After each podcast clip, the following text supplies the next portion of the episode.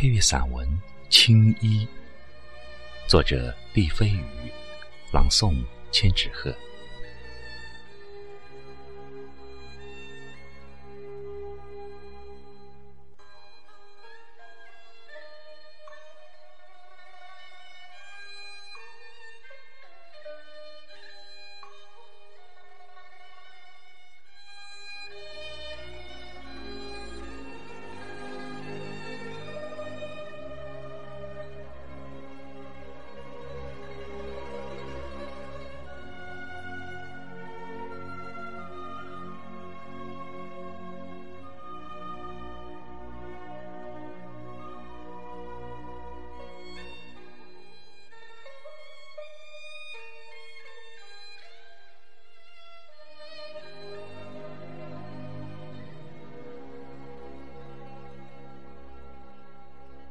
从古到今，唱青衣的人成百上千，但真正领悟了青衣意蕴的极少。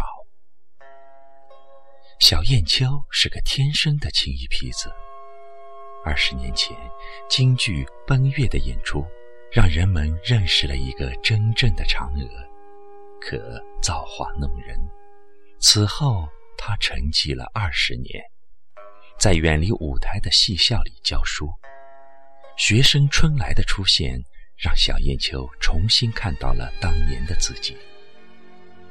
二十年后，奔月复排，这对师生成了嫦娥的哀碧角，把命都给了嫦娥的小燕秋，一口气演了四场。他不让给春来，谁劝都没用。可第五场，他来晚了。小燕秋冲进化妆间的时候。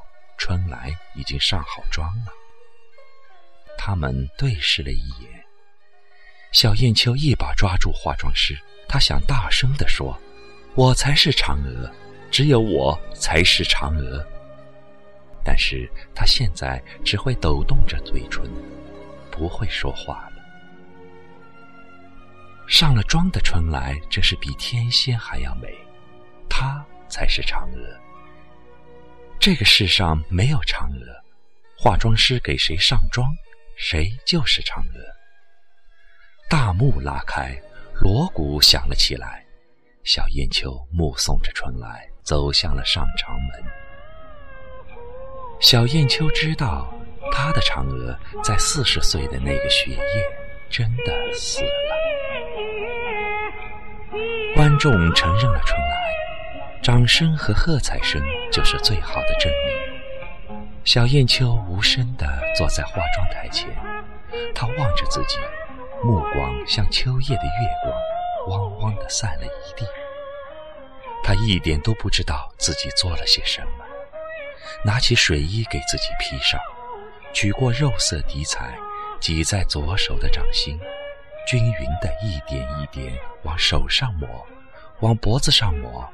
往脸上抹，然后请化妆师给她吊眉、包头、上齐眉、戴头套，镇定自若，出奇的安静。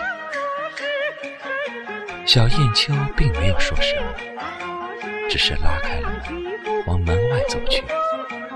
小燕秋穿着一身薄薄的西装，走进了风雪。